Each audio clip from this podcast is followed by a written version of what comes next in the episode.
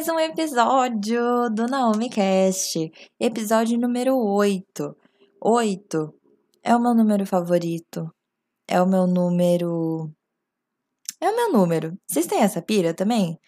Eu gosto muito porque é o número, né, do dia do meu aniversário, mas é também ele, ele meio que me persegue assim, tipo, eu moro no oitavo andar, enfim, tem essa pira com o número 8. E no episódio número 8 do nosso podcast, eu fiquei pensativa, né? Pensando o que eu falaria nesse episódio. E eu decidi falar de um período da minha vida que foi um pouco intenso, foi muito difícil, mas que hoje, é, anos depois, eu olho para trás e eu consigo tirar coisas positivas disso, até porque foi um ano muito bom também para mim, que foi o meu intercâmbio. Para quem não sabe, eu fui au pair, né? Fiz o programa de au pair, que é um programa de intercâmbio que agora eu acho que tem mais países, mas assim, aqui no Brasil por agência, ou era na França ou era nos Estados Unidos, e tinha que ter um pré-requisito de francês básico para ir para a França, e como eu estudei inglês a minha vida inteira, eu queria ir para os Estados Unidos mesmo, e fui com 18, não, com 19 anos de idade, né? Não que hoje, com 22, quase 23, eu tenha passado muito tempo, mas eu acho que o amadurecimento foi de fato real, assim. Só naquele ano eu cresci muito, muito mesmo. E tirei coisas que eu levo até hoje e vou levar para a vida inteira. Então, decidi falar um pouquinho sobre essa experiência, porque eu acho que pode ajudar muita gente que quer fazer o programa de au pair, porque é o programa mais barato, é o programa mais em conta. Vou explicar, né, para quem não conhece, você mora na casa de uma família nativa, né, americana, e você recebe um salário de 200 dólares semanais, né, o que dá 800 dólares no mês, alimentação, porque você mora lá na casa, então alimentação, moradia, internet, essas coisas tudo você tem. Geralmente a família que entra no programa de au pair, ela já programou a vida toda dela, né? Para sua chegada, então a maioria das au pairs tem carro para poder dirigir, mas também para poder é, passear e tudo mais. E eu deixei para falar por último, né? Nossa, quantos benefícios! O que é que você faz em troca de tudo isso? Você trabalha de babá para as crianças que você mora na casa. Então, eu morei na, numa casa onde os pais eram divorciados, então eu morava somente com a mãe e dois meninos. Na época, quando eu cheguei lá, era um de oito e um de nove. É claro que eu sabia que seria difícil. Eu sou uma pessoa que eu gosto muito de criança, sempre gostei, mas sabia que ia ser difícil, porque você lidar com uma criança por 365 dias, eu já sabia que seria complicado. Nessa idade, algumas coisas eu não teria que fazer, então é, eu tive várias amigas au pairs e cada uma cuidou de uma criança com idades diferentes. Teve amiga minha que cuidou de bebê de seis meses, teve é, au pair que cuida de crianças de 2, 4 anos. Então, as dificuldades são diferentes. Por exemplo, eu não precisava dar banho, eu não precisava é, ajudar né, a, a, criança a ir no banheiro, porque os meninos já eram grandes, mas é, eu tinha que ajudar na lição de casa, eu tinha que levar nas atividades que eles tinham, que era inúmeros esportes, né? Então, enfim, né? Algumas coisas mudam de acordo com a idade da, da criança que você cuida. É, eu, no caso, cuidei de duas crianças, né? Tem gente que cuida de três, de uma. Vai variar de acordo com a família que você escolhe. Eu escolhi essa família porque era uma cidade, né, num estado que é Connecticut. Vocês devem conhecer esse estado por conta de Madagascar, e é um estado que fica próximo de Nova York, é, fica super pertinho, É, a cidade onde eu morava era uma cidade meio que de interior, mas ficava uma hora de New Haven, que é onde fica a faculdade de Yale. É uma cidade um pouco maior, tem mais coisas para fazer, né? E tudo mais. Quando eu fui, eu já sabia que eu queria fazer esse intercâmbio para aprimorar o meu inglês, para passar por essa experiência de morar fora. Eu acho que essa foi a, o principal motivo, na verdade, porque eu já estava estudando inglês há oito anos. Eu considero meu inglês, né, praticamente fluente. Então, é, eu não fui só por conta do inglês, né, para aprender inglês. Foi muito mais pela experiência de morar fora e sair um pouco aqui da bolha do que de fato de aprendizados nesse sentido. Acabou que durante esse período eu tive muita dificuldade com uma das crianças, a criança mais velha. Foi um período muito difícil para mim. Ele claramente tinha alguns problemas, né? É, mentais que eu não ia conseguir ajudar. Então, foi um período que me deixou muito mal. Eu não sei ao certo se eu cheguei a ficar, né, com depressão, mas foi uma época que assim, eu estava num país novo, com muitas coisas legais para conhecer e eu só queria ficar dentro do meu quarto. É, a família me convidava para fazer algumas coisas, eu não saía. Foi um período assim bem difícil para mim ter que lidar com isso diariamente e por isso que eu digo que cada experiência é uma experiência. Então você pode entrar no YouTube e ver experiências de au pairs maravilhosas, que a família era perfeita, que as crianças eram muito legais e que tudo era incrível, mas a minha não foi. Então, e eu conheço, né, de outras pessoas que também não foram. Algumas dicas que eu dou para que isso não aconteça é não se afobar, não topa a primeira família que te que te contata, porque você tem a possibilidade de escolher a família que você quer e não é só a família que te escolhe. Então, analisa todos os pontos, tá? Porque talvez se eu tivesse analisado melhor a situação de chegar numa família que tinha acabado de se divorciar, é complicado, né? Ah, imagina para duas crianças que cresceram com os pais juntos e do nada os pais se separam. É, é um processo para a criança também, não foi fácil para nenhum dos dois, mas realmente, assim, algumas coisas você tem que perguntar, sabe? Eu perguntei tudo, eu perguntei de religião, eu perguntei até de política, porque eu não queria ter problema nenhum com esse tipo de coisa. Perguntei da alimentação, como funcionava. Cara, perguntei tudo que dava, assim.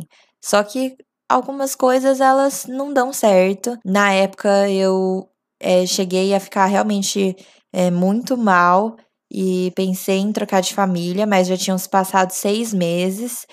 Então eu ficava pensando se eu trocasse de família poderia ser pior. E acabei não trocando por comodidade, por medo do, do novo.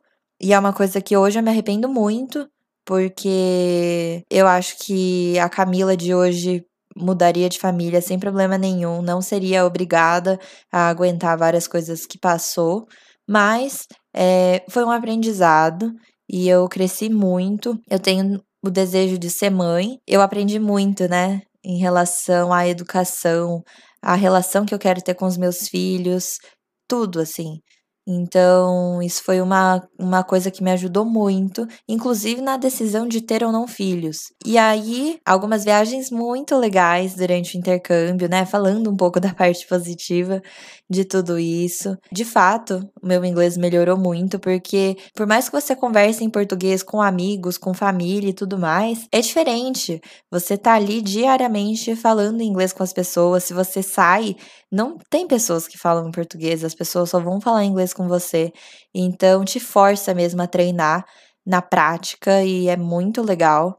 É, eu senti uma evolução muito grande no meu inglês de fato, e eu não cheguei lá falando mal, assim. Eu, é, inclusive, eu cheguei lá tendo muitos elogios a respeito do meu verbal, mas mesmo assim melhorou bastante. Então, isso é um ponto muito legal. Foi durante esse período que eu tive o apoio da minha mãe para fazer moda, então lá logo no finalzinho do intercâmbio eu já tinha me programado para prestar o vestibular quando eu voltasse, para escolher a melhor faculdade e tudo mais, e já empolgada com o que de fato eu gostaria de fazer. Tive uma experiência de trabalhar num voluntariado de brechó durante três meses e foi muito legal. É, aprendi muito mais sobre sustentabilidade, aprendi muito mais sobre moda consciente lá, porque chegavam carros e carros lotados, do porta-mala lotado de peças, às vezes com etiqueta, móveis, panela, tudo novinho, porque as pessoas compram desenfreadamente depois não tem aonde guardar e aí tem que vender, tem que doar para brechó. Então foi logo nesse, nesse finalzinho assim de intercâmbio que eu comecei a ligar um pouco mais para essa questão de moda consciente, de sustentabilidade, que são temas que eu agrego muito não só no Lux, mas na minha vida toda. Acho que assim, a meu principal aprendizado do intercâmbio foi ter resiliência, sabe? Foi aprender a tomar algumas rasteiras da vida e mesmo assim conseguir me reerguer, sabe? Acho que principalmente o fato de, de estar grata pelas coisas, sabe? O meu processo de gratidão, assim, ele, ele sempre existiu. Os meus pais, eles sempre incentivaram muito isso em mim. E não é a gratidão gratiluz, tá? É a gratidão, gratidão mesmo. Do meu pai falar: olha, você tem comida na mesa, agradeça por isso, não deixa sobrar, porque tem gente que não tem comida, esse tipo de coisa. E aí, durante o intercâmbio, eu passava por algumas situações que eu ficava muito mal, e depois de um tempo eu pensava, meu, mas tem muita coisa ruim acontecendo e eu tô aqui, sabe? É, vamos olhar para o lado positivo, vamos tentar mudar o que a gente consegue, né? E, e ter esse olhar um pouco mais grato para a vida e tal. E eu faço isso até hoje, porque quando eu tenho um problema, é claro que a primeira reação nossa é instintiva, é natural. É você ficar chateada, é você ficar brava, é você ficar frustrado. E isso é normal. O que eu tento fazer é não fazer com que esses sentimentos ruins durem por muito tempo. E foi uma coisa que eu aprendi lá no intercâmbio. Mudar mesmo essa chavinha assim de tipo, ok, entendi, isso foi ruim, mas o que é que eu posso fazer para mudar, para melhorar, para, sabe, é, esquecer aplicar esse exercício de gratidão, de tipo, tá, isso aconteceu de ruim, poderia ter sido pior. Tem muita gente acontecendo outras coisas. Eu sei que também isso é uma coisa que, quando você leva os dois para o extremo, né? Quando você é extremamente gratiluz ou quando você não é nada grato, é, são duas coisas muito ruins.